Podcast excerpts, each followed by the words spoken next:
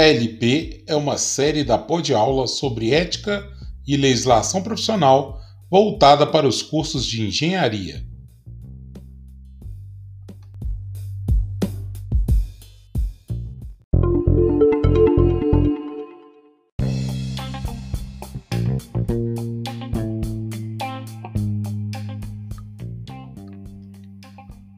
Este é o primeiro episódio da Pod Aula dentro da série ELP. A série ELP está voltada para a ética e legislação profissional aplicada às engenharias. O episódio zero foi voltado sobre o conceito da Pod Aula, explorando a ferramenta do podcast como ambiente virtual de aprendizagem. E o episódio bônus foi para os alunos entenderem a dinâmica da disciplina e compreenderem como as avaliações foram feitas para desenvolver a Pod Aula e aproveitar a abstração dos conceitos desenvolvidos em cada episódio dentro da sua profissão. O tema desse episódio de hoje é introdução sobre o conceito de ética. Para melhor explorar esse tema, nosso programa terá dois quadros. O primeiro é o Fala Engenheiro, onde o profissional sobre a área vai dar a real sobre a ética na sua prática profissional. Estreando nesse quadro, teremos o engenheiro Guilherme Caraza. E no quadro Conversa sobre Ética e Legislação, teremos a participação do professor em engenharia Dr. Euler Horta. Fiquem conosco com a nossa programação.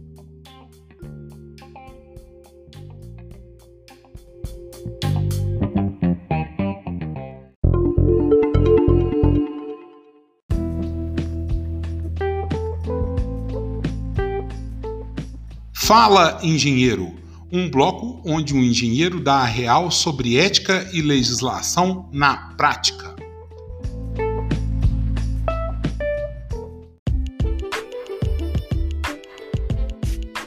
Professor Ulisses, muito obrigado pela questão. Né? Ela me colocou a pensar, pensar o que é a ética na engenharia. E eu, como engenheiro, acho que talvez eu nunca despendi tempo é, o suficiente pensando nessa questão. O... Então, a primeira coisa que me veio à cabeça foi: vamos investigar de onde veio a ética na engenharia, né? E a única coisa que a gente sabe é do Confea-CREA, né? Do, do, do Código de Ética do Engenheiro, mas eu não me sinto muito confortável com aquele código de ética, né? E eu explico por quê, né? É, ele é da década de 60, ainda que fosse escrito ontem ou hoje, né? Ele tem algumas coisas que a gente que me deixa desconfortável. Né? Um dos pontos que eu acho que ele não por causa disso, mas um dos pontos que eu não gosto é, por exemplo, fala que o exercício da profissão é reservado a diplomados, né? É, isso no final das contas é uma reserva de mercado.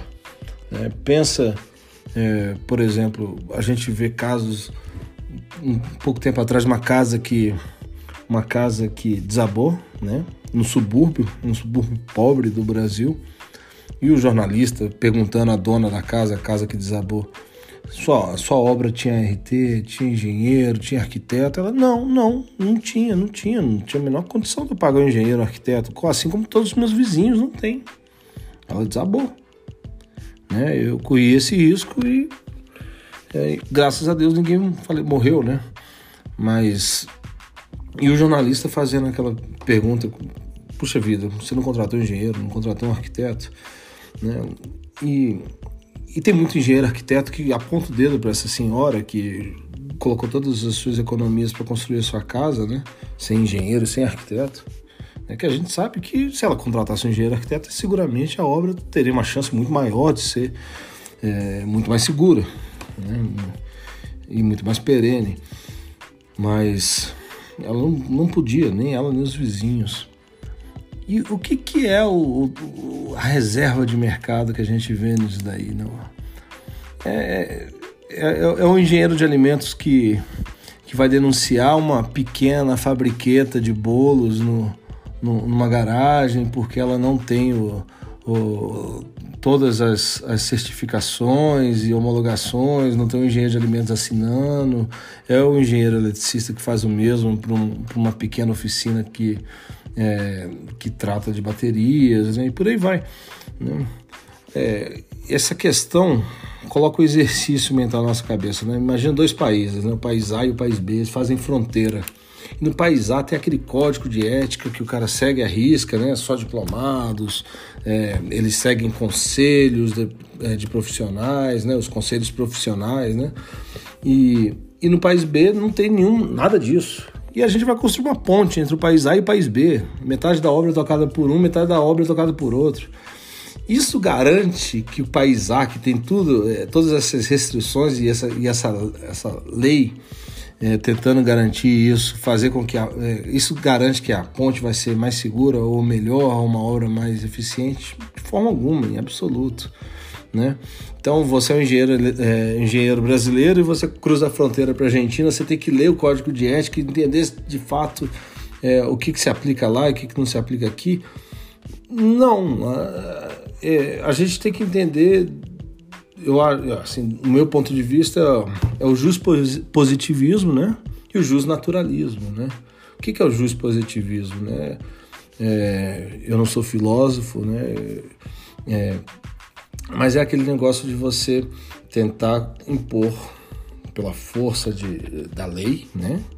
Do papel, a, a, a experiência, a observação da experiência e a gente tenta consertar essa experiência pela lei. A gente sabe que isso daí não, não funciona, né? É o tal do contrato social que ninguém assinou, mas tem que seguir. É, é o preto no branco. É, é, igual aquela piada, né? Que a gente viu pouco tempo atrás que o STF votou uma lei proibindo é, golpe de Estado. Ora bolas, golpe de Estado não tá na lei, pô, nunca. É, mas enfim. É,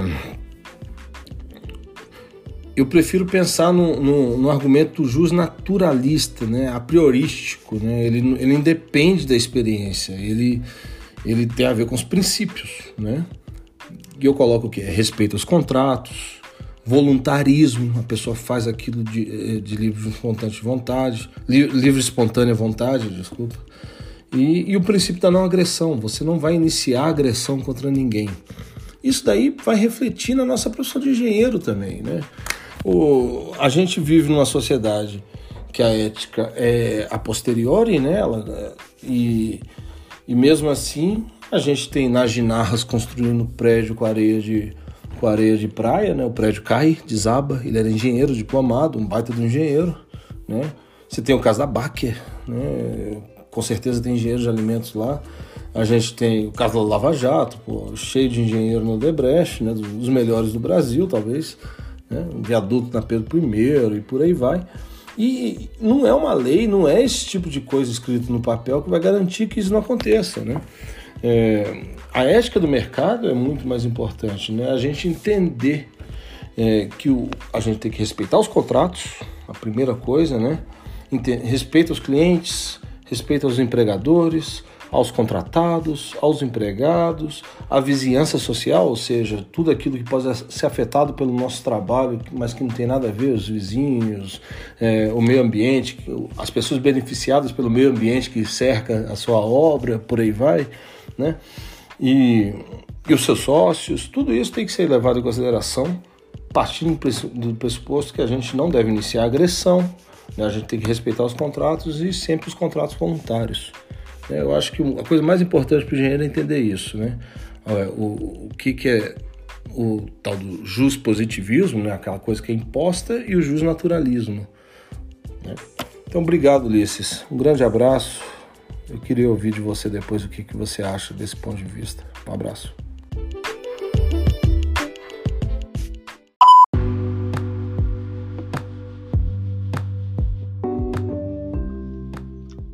Conversas sobre ética e legislação. Um bate-papo acadêmico.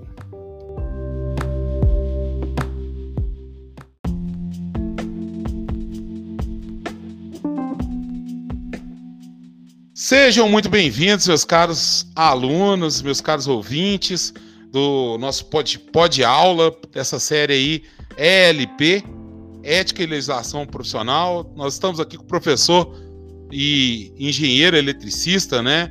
É, mestre, doutor em engenharia elétrica, professor Euler Guimarães Horta.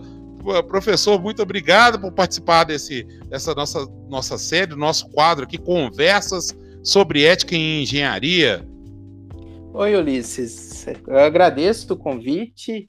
É uma experiência nova para mim, esse formato de pôr de aula que você está propondo. Achei bastante interessante essa ideia.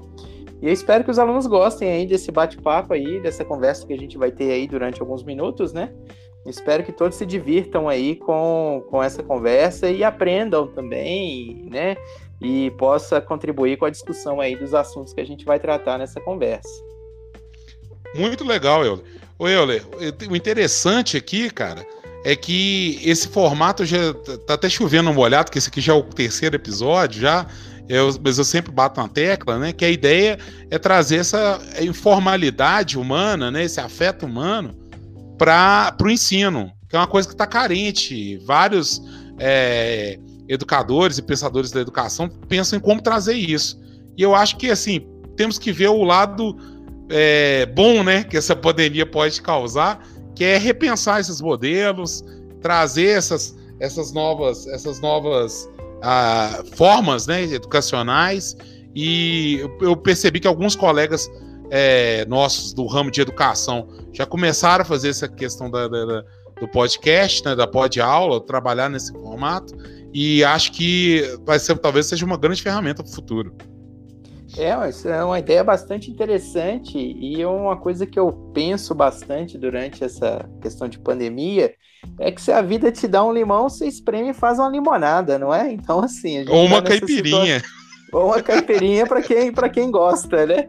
Mas você é, tá, tá usando de forma criativa aí esse problema e encontrando uma solução, né? Para o pessoal uhum. poder poder acompanhar. Acho que vai ser interessante. Eu também estou tendo as experiências aqui na, na, nas minhas videoaulas aqui, com ferramentas que eu, que eu escolhi para trabalhar, que futuramente, quando a gente voltar para as atividades presenciais, depois da vacina, eu pretendo levar para as aulas presenciais também muito do que eu estou construindo aqui na, nesse período nesse período de trabalho remoto, né?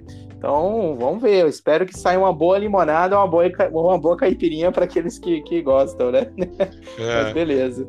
Com certeza. E o que é interessante é que essa ferramenta não fica restrita aos alunos, porque como está no domínio público, né, e está nos agregadores, é, é, já é interessante que já começou a mostrar estatísticas que, por exemplo, nós estamos gravando esse episódio e ainda não começou a aula, né, e já tem pessoas que já estão escutando os meus outros episódios, inclusive em outros países escutando, então é interessante isso.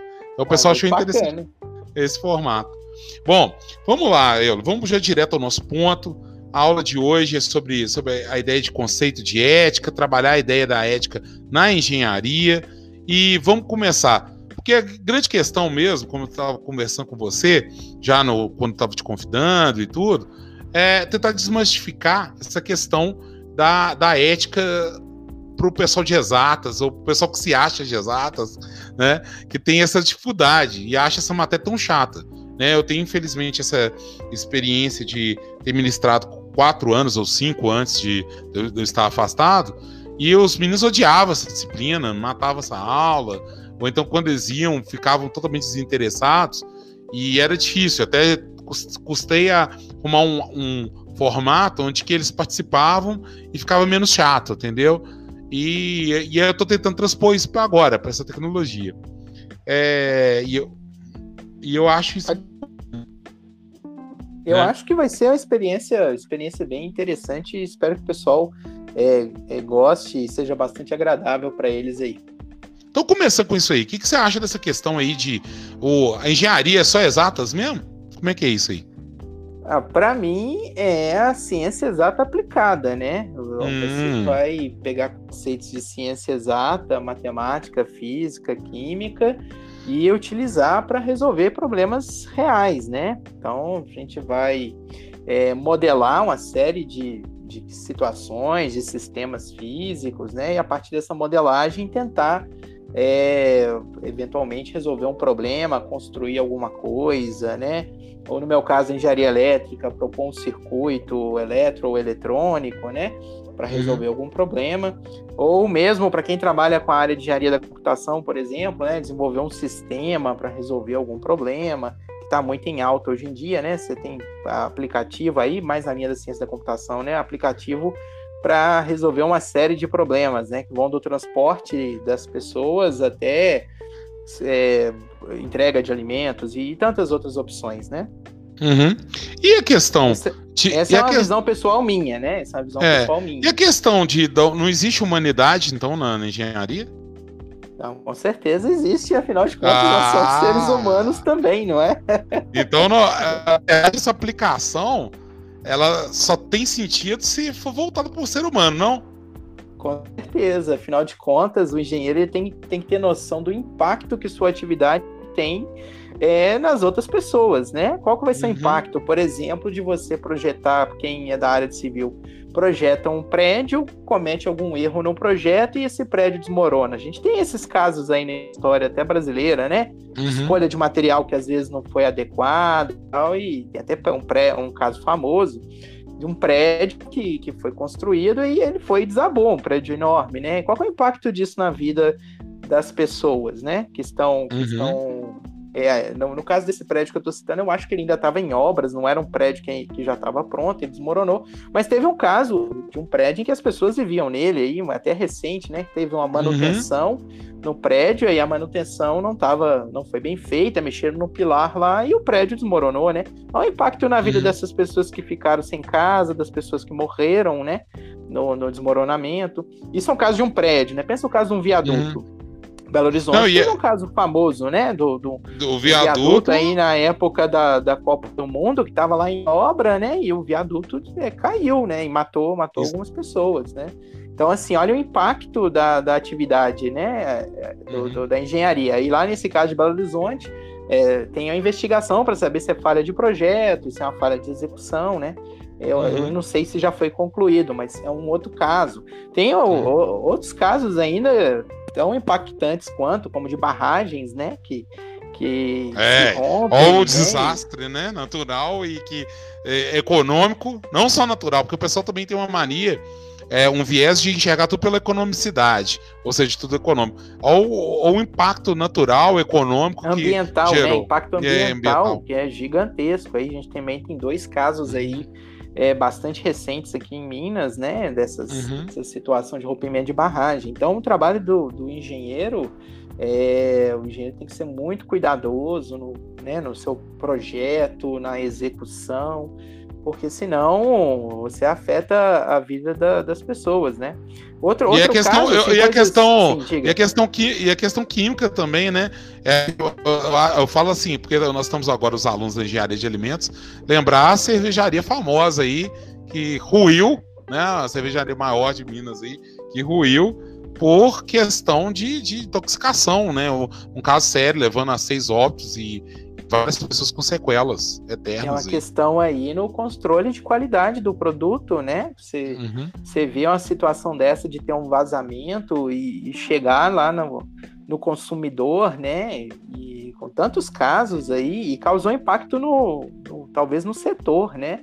Não, uhum. não, sei, mas. Causou, pessoas, causou porque. Eu, às eu vezes, também... você é especialista nisso, né? Isso. Sabe disso melhor é. que eu, mas é, às vezes algumas pessoas que consumiam esse tipo de cerveja aí fica com medo, né? E assim afeta não só a empresa que, que é responsável pela situação, mas outras, né? Que às vezes usam um processo de, de fabricação diferente, né? E é, com, é tão, e é tão interessante você ter entrado nesse assunto, que olha só como é que impacta os engenheiros. É, foi um problema que tinha né, no maquinário, e na forma de manutenção que não era não, não foi normatizada, não foi é, construída correta a forma da normatização, o mapa tem que rever esse conceito para todo setor alimentício que não tinha. Ou seja, no, todo mundo estava com medo da cerveja, mas o vinho e outras bebidas fermentadas não tinham o mesmo, não tinham é, processos rigorosos de, de, de, de, de normatização que pudessem averiguar essa qualidade e até mesmo não só averiguar a qualidade, mas também é, poder ter uma, uma, uma certa como é fala, um padrão que fosse consumível mesmo, né? Que não, não, não geresse risco à saúde.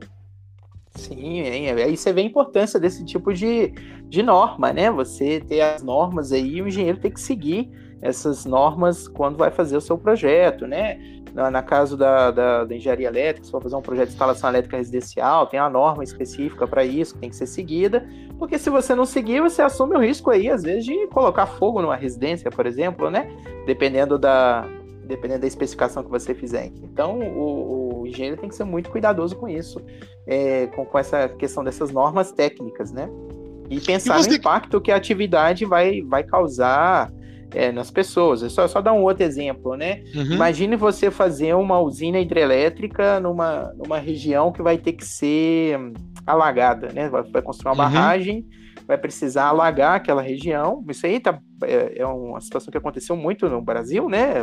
Uhum. na, na história de, de comunidades inteiras que, que deixam de existir ali naquele local, porque o, é, tem que ser alagado, né, para poder construir a barragem. E aí você pensa, né, que está afetando ali o, o, interesse daquelas pessoas que têm a sua residência, mas também tem o interesse coletivo, né, da produção de energia elétrica, né, e aí uhum. a, o, o, o, governo, né, o, responsável tem, tem que desapropriar lá aquelas, aquelas propriedades e tal, e, e recolocar essas pessoas o governo ou a empresa, né, que for construir, aí depende do, do tipo de obra, se é pública, uhum. se é privada, né, e recolocar essas pessoas, né, essas famílias em outros outros lugares e, e para causar o mínimo de impacto possível na vida né, das, das pessoas. Uhum. Então é muito comum você ver reportagem, às vezes, de ter um período de seca muito prolongado, né? E aí o nível da barragem. É, o nível, abaixa. O nível da barragem, é, né, o nível do, da água ali abaixa e, e começa a aparecer né, as construções antigas, aí é muito isso. comum, né? Às vezes uma pessoa em Furnas né, tem muito isso. Em Furnas tem é, muito isso, né? É, minha sogra foi da. Minha sogra nasceu e, e, e morou onde foi inundado, né? E ela viu a igreja quando apareceu em Furnas, quando foi em 2006, abaixou e aí deu para ver a torre da igreja antiga e tudo. E aí você uhum. pensa, né, o impacto, né, dessas pessoas, a questão da saudade, nostalgia, uhum. né, da, daquilo que viveu ali. Então a gente. Mas acaba... já é bem humana, hein? Oi? É uma atividade bem humana a engenharia, hein? É, você pensando desse jeito é bem humana mesmo, porque causa um impacto muito grande na humanidade, né? E, e todas as inovações tecnológicas que a engenharia possibilita também é o impacto que causa é, para os seres humanos. Por exemplo, a invenção do avião, né? Você poder fazer viagens aí é, em tempo muito rápido, que levavam às vezes semanas ou meses de navio, né? Você faz aí em questão de horas ou dias, né, utilizando, utilizando a aeronave e tal. Então, olha o impacto disso no, no desenvolvimento da, da humanidade como um todo, né? Uhum. Eu vejo muita questão da, das reuniões, né? Eu, como já fui consultor, e eu era consultor nacional, viajava pra caramba e tal, é, né? E eu tinha dia, nossa, cara, era uma loucura. Segunda-feira é, eu já cheguei segunda-feira trabalhar em três cidades, das três maiores cidades do, do, Brasil, uma coisa muito, muito louca, né? No mesmo é, dia? Pode, no mesmo dia. Eu tive uma reunião é, no Rio de Janeiro de manhã, de tarde, eu, não, estava em BH, passei no escritório, peguei umas coisas tipo é, seis da manhã, conversei com um, um chefe meu né, em Belo Horizonte, é, decidindo o trabalho da semana, da semana que vem né? Que era o meu outro schedule, né? Que é a minha, minha outra agenda. Aí, no sábado, eu fui para uma, uma, reunião é, no cliente do, do, do de, que era o, o, da semana que vem, né? De acordo com o que eu decidi em BH. É, fiz essa reunião no sábado, no, desculpa, fiz essa reunião na segunda de manhã lá no Rio de Janeiro. E aí o que aconteceu? Eu almocei no Rio de Janeiro, peguei uma da tarde o voo para São Paulo Cheguei no cliente em São Paulo é, e cheguei no, no, cliente em São Paulo e fiz um procedimento lá, deixei rodando um procedimento né, de auditoria é, de informática, eu acho que foi na época, e, e, tive uma outra uma reunião com o cliente. Aí tive essa reunião com, com, com o cliente e já saí no. Peguei um avião de noite para Uberlândia, isso na segunda, para Uberlândia, porque eu ia trabalhar na terça-feira a semana inteira no, no Uberlândia. Entendeu? Então olha Você só o impacto, o impacto que a engenharia tem aí nesse caso, né? Porque foi, foi inventado o avião, né? Alguém projetou e construiu essa aeronave, e, não só a aeronave em si, mas eu falo todo o processo do combustível que é usado nela, da eletricidade, e é uma série de coisas, né? De vários setores uhum. da engenharia para produzir isso e te possibilitou fazer esse trabalhar dessa forma aí que, uhum. que no passado talvez não for não, não seria possível, né? Sem ter não, um produto tecnológico e, como esse. E ver a, a solução de hoje, né? Que eu, eu, eu lembro que eu, que eu, dormi, que eu apaguei, exausto, por ter. Porque é muito cansativo ir para o aeroporto. Todo mundo tem aquela lamurização glamorização, né? Alguns a, os alunos aqui, a gente, quando a gente conta esses casos, eles ficam olhando aquela cara, assim, né? Você que tá me ouvindo aí, ele, nossa, olha só, ele ficou andando de avião, porque o cara nunca andou de avião e tal. Mas quando você começa a trabalhar, tendo que viajar isso tudo, você tá. A única coisa que você não quer ver é avião. Eu lembro que até as séries minhas eu procurava alguma coisa que não tinha que pegar avião.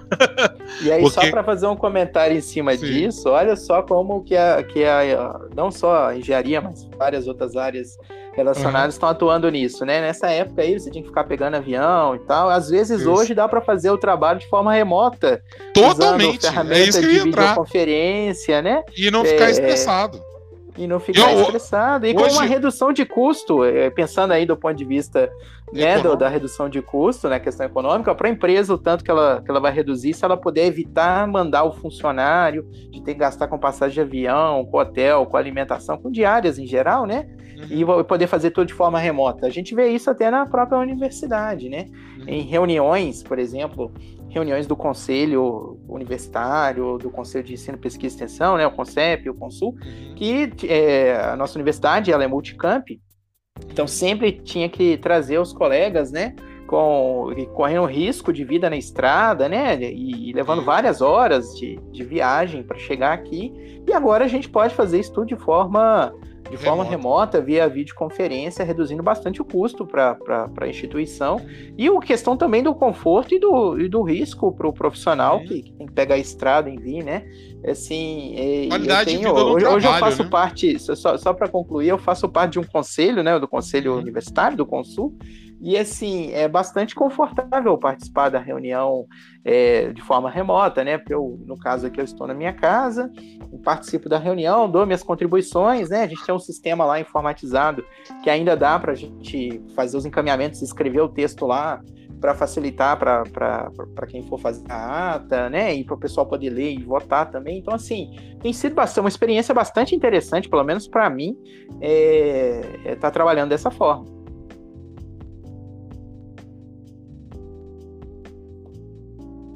Entendi. Alô? Não entendi. Deu, deu um problema que caiu aqui, mas tudo bem. Isso faz parte do nosso, do nosso show aqui. É, aí cê, aí Todo podcast tá vendo, tem né? isso. Que, tem, que essas questões técnicas também tem essa, é, afetam dessa forma, né? Se a internet é. dá uma flutuada aí, a gente tem um pouquinho de dificuldade, mas. Uhum. É, na verdade, aqui o que aconteceu foi o. Foi o, o como é que fala mesmo? Travou aqui porque, pela inatividade. Mas agora aqui eu já mexi aqui, agora deu tranquilo. Já, já liguei o despertador aqui, não vai bloquear a tela. Mas isso faz parte, meu caro ouvinte. Isso é, essa é a tecnologia, as maravilhas da tecnologia. Bom, o que é interessante que você falando isso aí, né? Eu até lembrei, assim, porque eu, eu conversei com alguns colegas que ainda estão na área, eles estão falando que as, as, equipes estão cada vez mais multidisciplinares e estão interestaduais, né? A gente já tinha essa questão da, interestadual. Eu trabalhava bastante com o pessoal do Nordeste e principalmente São Paulo.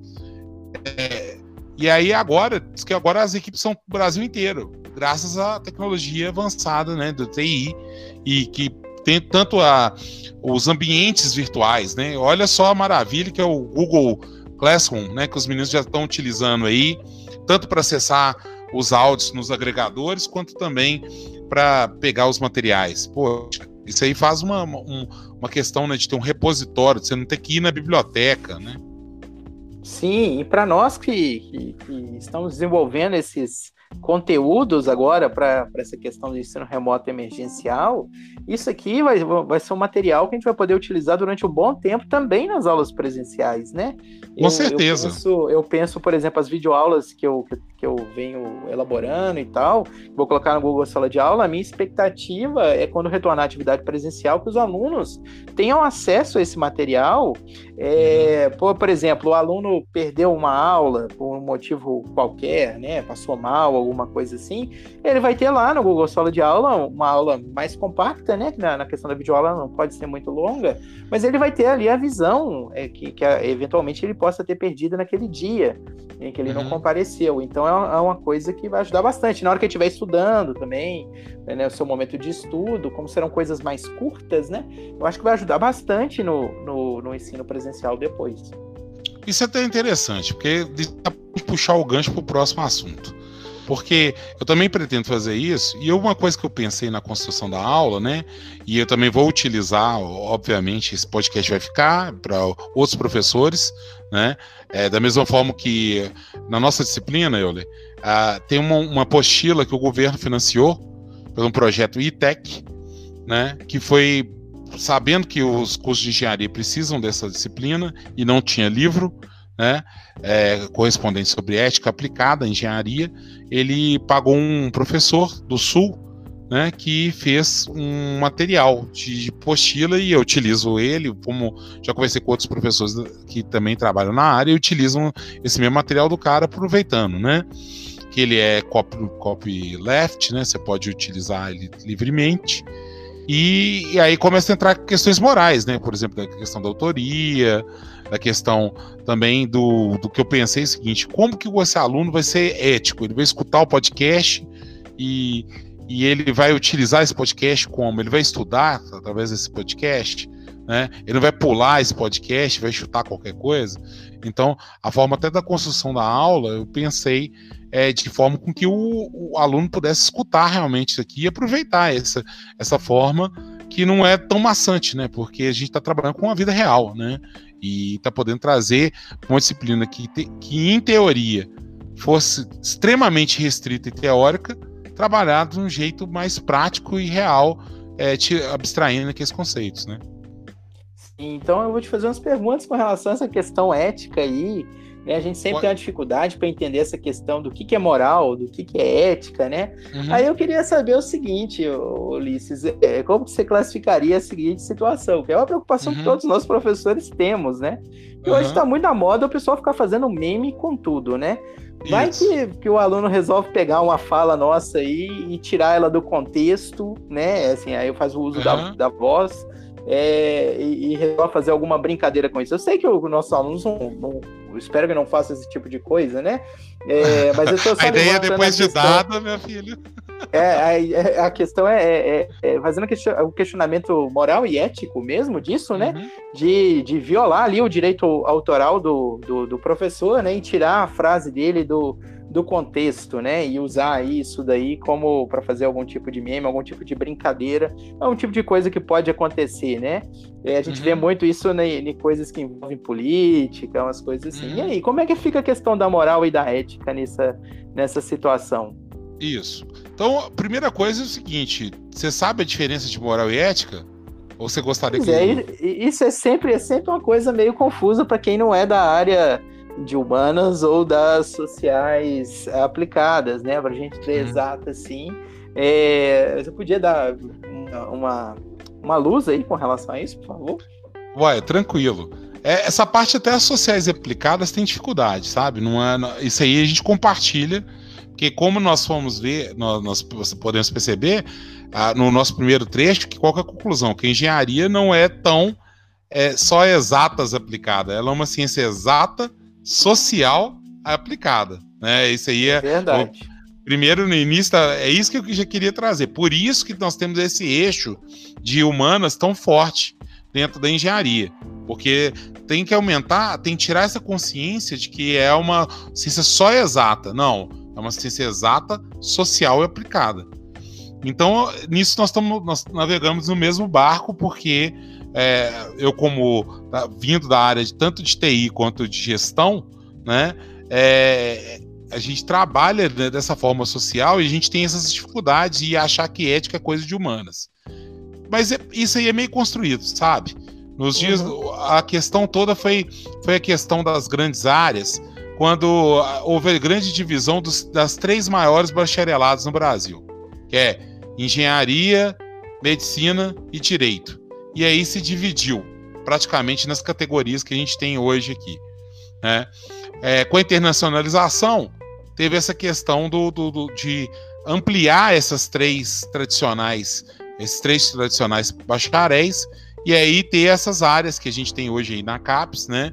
Que segue uma, uma, uma, uma metodologia internacional, né? Uma, umas regras internacionais, mas que ao mesmo tempo conserva, né? Porque como uma atividade humana, o ensino, né? E até trabalho, conserva passando de profissional para profissional, de geração para geração, ainda sementes daquela, daquele tempo antigo, entendeu? Então vamos começar a entrar nessa questão da moral, né? Moral e ética é chato pra caramba, porque nós temos uma visão, infelizmente, é, não querendo desmerecer, porque eu acho, você, sabe que eu dou extremo valor para questões religiosas e tudo, mas a gente tem uma visão meio é, estereotipada da, quando fala-se moral e ética, já se, já se presume algum conceito religioso, ou então já se presume uma forma de, de, de classificação entre as pessoas, onde você pode julgar uma pessoa ou outra e acaba atrapalhando as, a questão em si, entendeu? A, a moral e a moral e ética, na verdade, se você for estudar mesmo, dentro da raiz das coisas, elas não têm praticamente diferença nenhuma. É muito interessante que professores antigos de filosofia, quando vão dar aula, eles falam: ai, essa bobajada que a partir da década de 70 vocês começaram a trabalhar alguns campos da, da moral e chamar de ética. Porque é a questão da profissionalização, né? com a profissionalização, com a especialização, né, a partir da década de 70, tudo, todo o conhecimento foi, foi, foi, foi, foi partilhado, né? É, ou seja, é, surgiu no mundo a ideia do especialista, tá certo? Que até então não tinha. Então, um professor universitário, quando tinha doutorado, se você for ver, ler uns livros de ou umas teses de doutorado da, de engenharia, o cara sabia mais de filosofia hoje do que um professor de filosofia. Entendeu? Você até assusta quando você lê esses, esses tratados. Porque não tinha tanto essa figura da, da, da, de separar o conhecimento, tá certo? E aí o que aconteceu? Nessa especialização, nessa categorização, nessa forma de classificação, eles definiram que a palavra ética estaria mais ligada a comportamento e a palavra moral estaria mais ligada a valores e a consolidação dos valores, ou seja, valores e costumes, tá certo? Então, quando a gente fala em moral, hoje, antigamente não tinha essa coisa, era tudo, era, era tudo uma coisa só. Era moral e costume, e moral e costume é um comportamento. Pronto.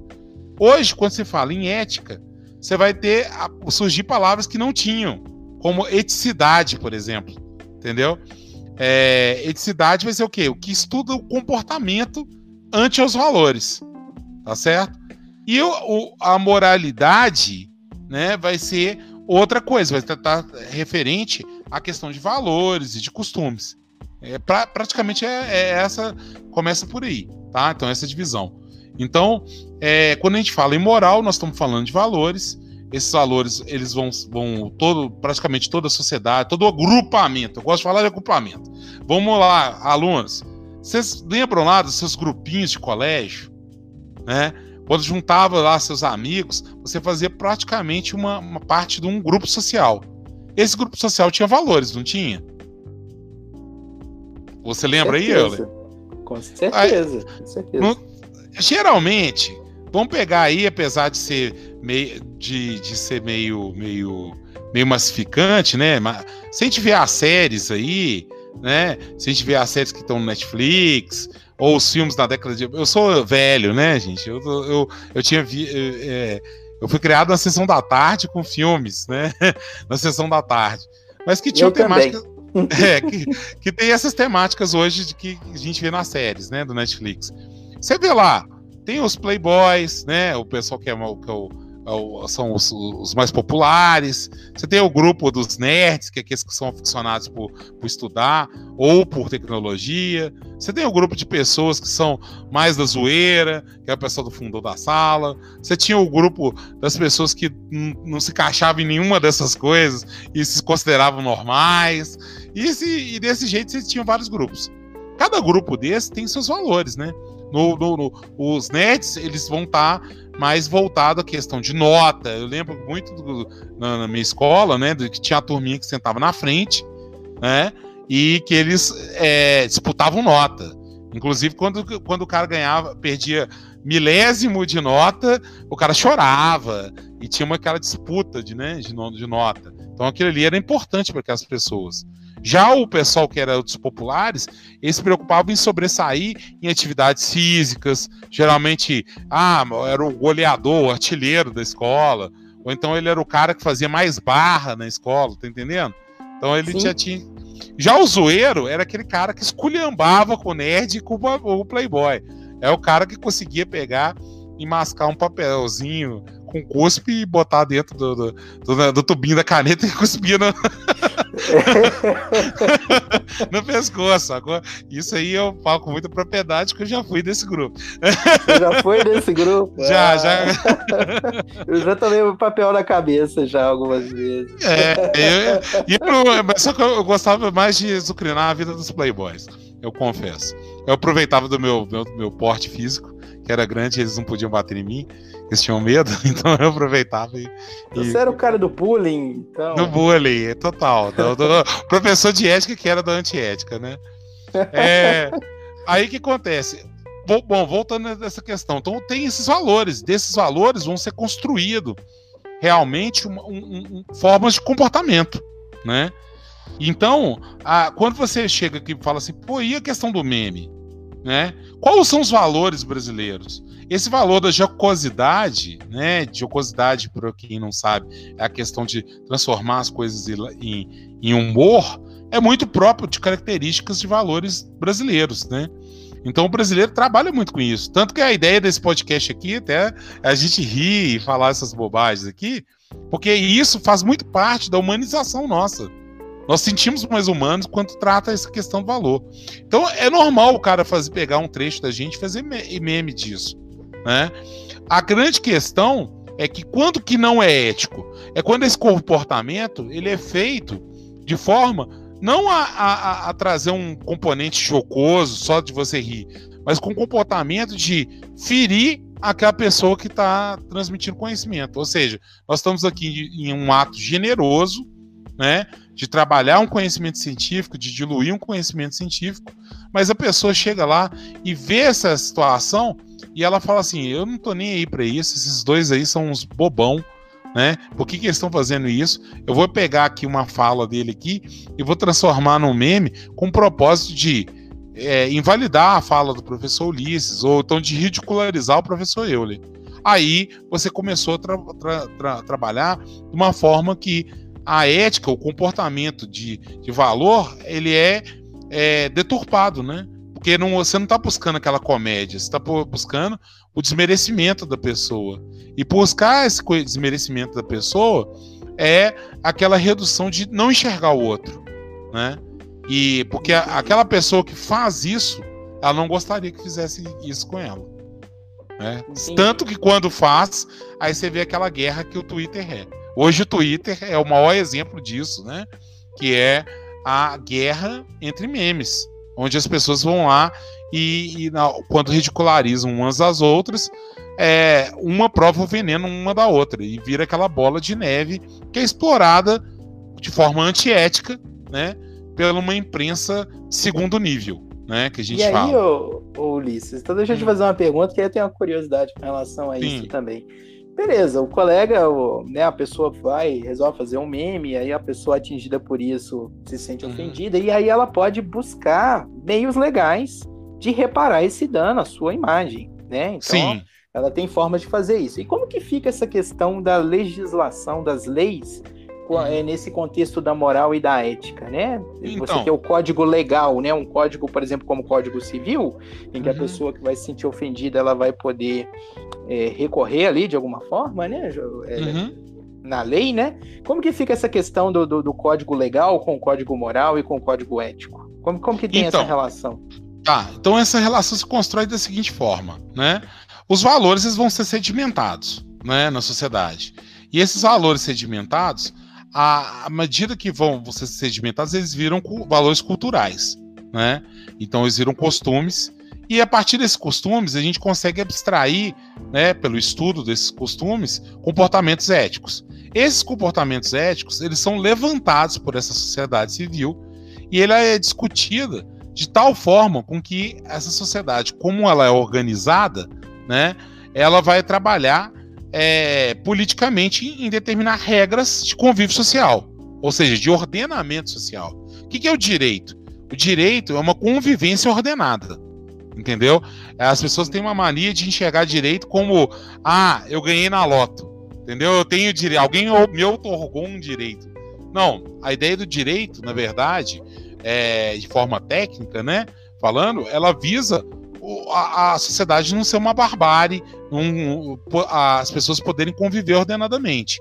Como que vai surgir isso? Através de aspectos legais. Então, da mesma forma que existe assim uma Câmara de Vereadores, onde o vereador vai estar discutindo essas regras de acordo com os costumes vigentes. Então, por exemplo, em BH, é, em 2000 e até 2010, em Belo Horizonte, tinha uma regra de amarrar coxo, é, amarrar cavalo no coxo central de Belo Horizonte. O coxo central ficava em frente ao Parque Municipal. Ora, esse coxo central não existe. Quando eu era criança, não existia ele, já tinha sido extirpado há 40 anos. Por que, que essa regra existia? Por que, que existia essa lei, né?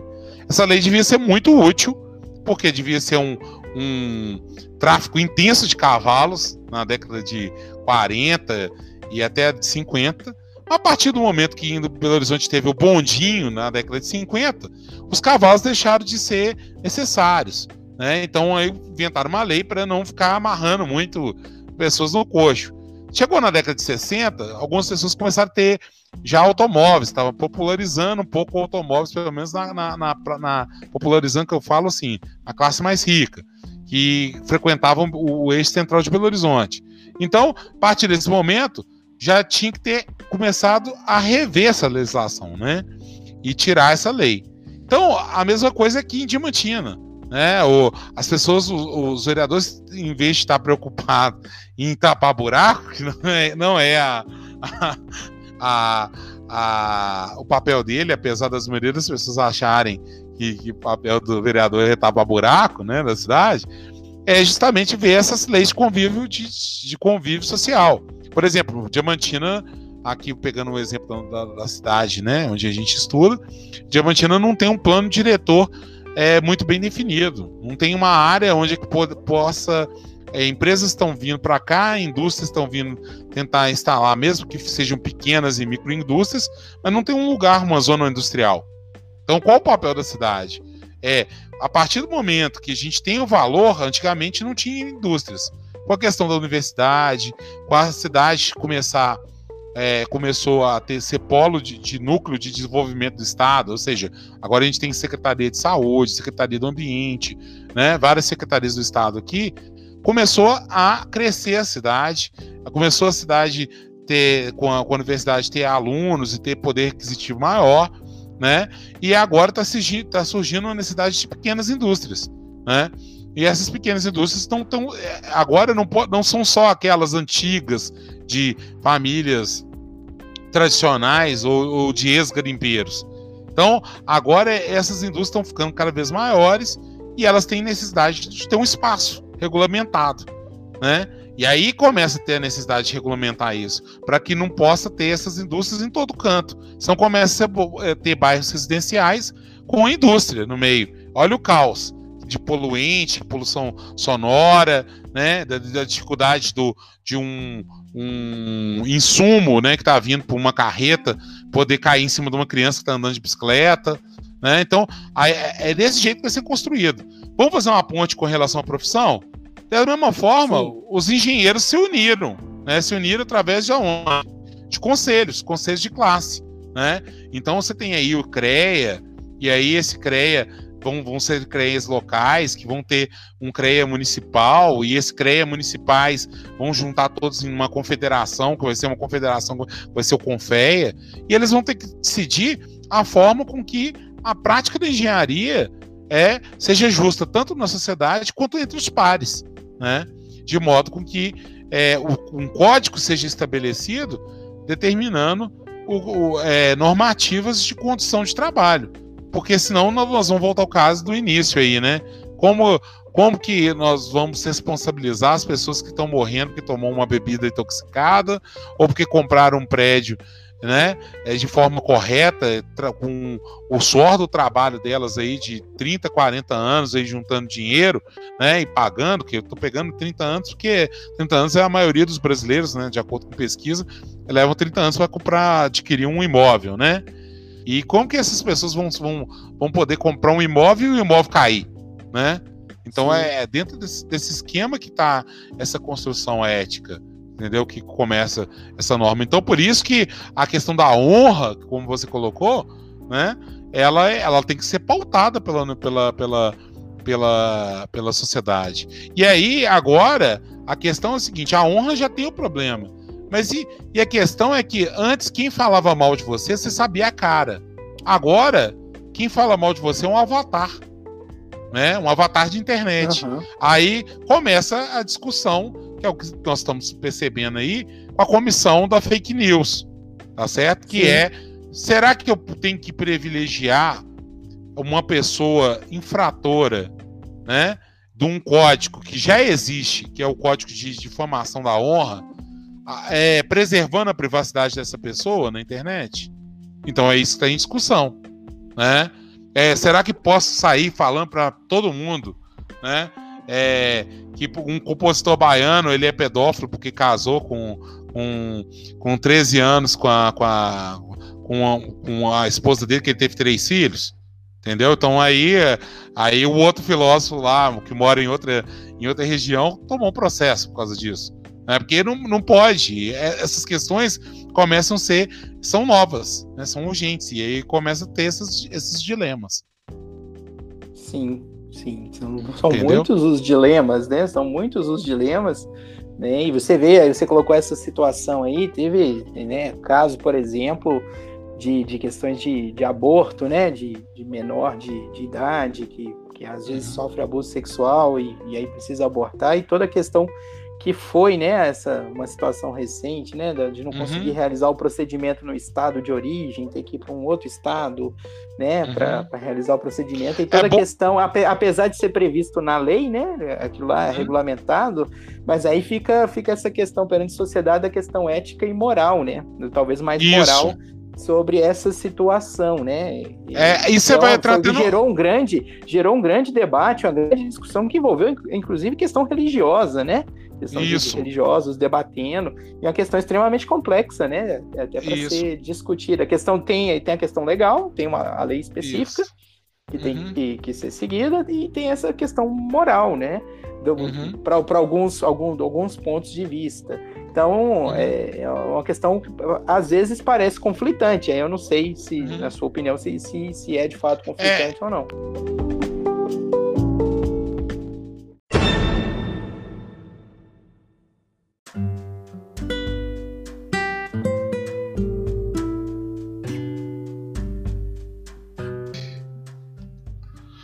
Tema de hoje foi um introdutório explicando o que é ética no primeiro episódio da série LP.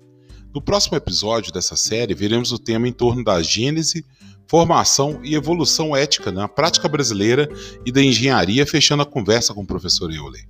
E um novo convidado no quadro Fala Engenheiro, abordando a questão da autonomia no trabalho. Espero vocês lá!